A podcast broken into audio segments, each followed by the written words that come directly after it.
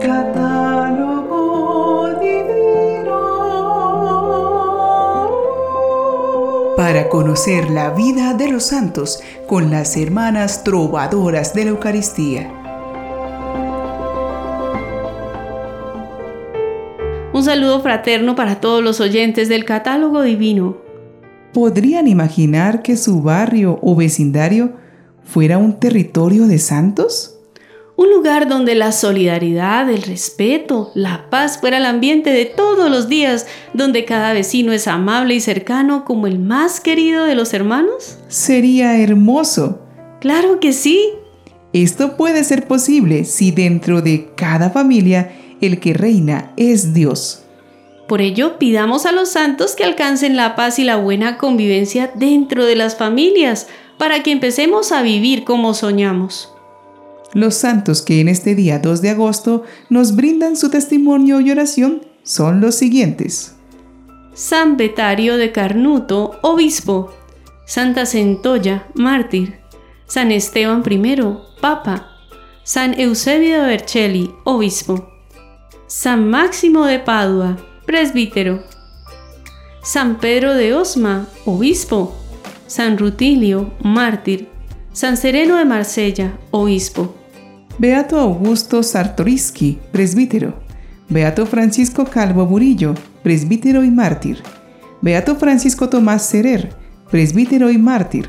Y la Beata Juana de Asa, madre de Santo Domingo de Guzmán. En medio de una familia santa, seguramente hay una madre muy santa. Y en este día recordaremos la historia de una madre de familia muy especial, a quien los dominicos llaman con cariño y devoción la Santa Abuela. Es la madre de Santo Domingo de Guzmán, la beata Juana de Asa. Su nombre era Juana Garcés. Nació en el castillo de Asa, ubicado en la provincia española de Burgos, en el año 1140. Su padre era García Garcés, mayordomo y tutor del rey Alfonso IX. Y su madre se llamaba Sancha Bermúdez de Trastámara, perteneciente a la nobleza de Castilla. Eran los ilustres señores de Asa. Desde niña destacó por sus virtudes de amor a sus padres, lejos de todo lujo y ostentación, inclinada a la pureza, la penitencia, la oración la describían como modelo de las señoritas que la frecuentaban, el gozo y el descanso de sus padres, y el objeto de un respetuoso amor que no podían menos de tributarle los jóvenes, que aspiraban a encontrar una compañera que hiciese su felicidad. Cuando tenía 25 años se casó con el ahora venerable Félix de Guzmán, señor del lugar de Careruega, con quien tuvo tres hijos, Antonio, Manés y Domingo. Respecto a su relación con su esposo, decían de ella que miraba a su esposo como un superior y le obsequiaba y le servía como a tal, respetándole, disimulando cuando podía dar motivo a disgustos. Solo salió de su territorio para ir a peregrinaciones. Juana se caracterizó por su vida penitente y por su amor a la Eucaristía. Era conocida en medio de su pueblo como una mujer honesta, casta, intachable, prudente y muy compasiva con los pobres y afligidos, brillando por su virtud y buena fama. Los hijos de Félix y Juana fueron educados en las virtudes de su madre. Fue ella quien les enseñó las primeras letras. Las vocaciones de sus hijos nacieron de la educación cristiana y vida ejemplar que les fue brindada en su hogar. Juana de Asa vivía como cualquier madre de familia de forma sencilla y virtuosa en su villa de Calerruega. Era solícita para el bien con los demás, entregándose al cuidado de su casa, familia y vasallos, llenando a todos de paz y de alegría. Fue generosa con sus vasallos que más bien parecían hijos por su maternal solicitud hacia ellos. Era compasiva con los pobres, a quienes socorría con esplendidez, teniendo por testigos a sus tres hijos. También su vida fue ejemplo de amor conyugal. Su esposo Félix era señor de vasallos y grandes dominios, que administraba y gobernaba. Sin embargo, era bondadoso y apacible, se mantenía lejos de las armas, cuidando de su familia y de sus vasallos, a los que quiere con amor y gran abnegación, recibiendo amor y respeto. El venerable Félix murió con fama de santidad. El hijo mayor, Antonio, fue educado por su tío arcipreste Gonzalo de Asa, junto a sus hermanos Manés y Domingo. Fue sacerdote diocesano y en gran parte de su vida se dedicó al cuidado de los pobres, los enfermos y los peregrinos. Por su vida ejemplar fue declarado venerable. El segundo hijo, Manés, fue ordenado sacerdote e ingresó en el monasterio cisterciense de Gumiel de Izán. Enterado del trabajo ideales de su hermano Domingo en el sur de Francia, se vinculó a su labor apostólica, siendo un apoyo importante en sus proyectos. El Beato Manés era tenido como religioso ejemplar, celoso en el apostolado y profundamente contemplativo.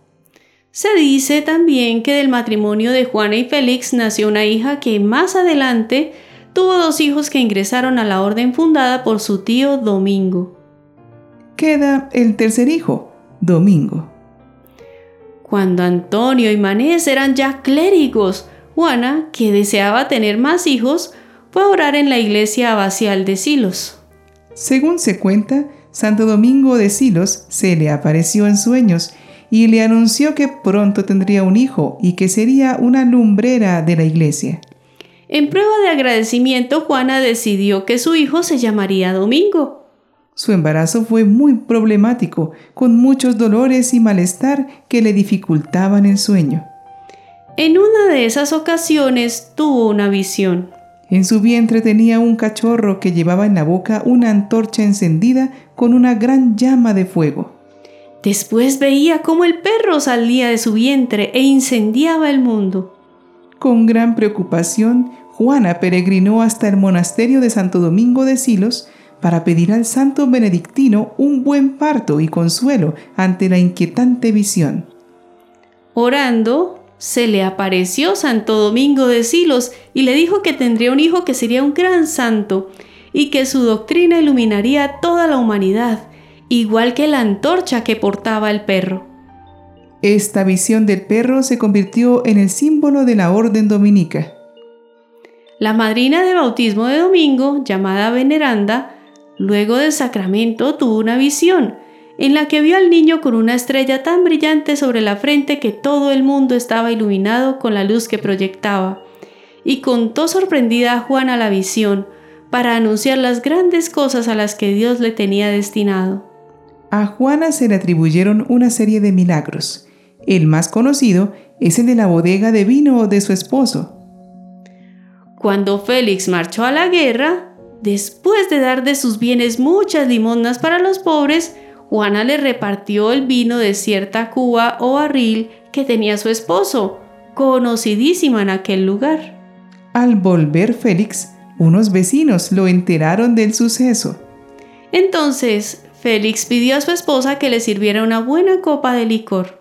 Mientras iba en busca del vino inexistente, angustiada, Juana rezó para encontrar una solución.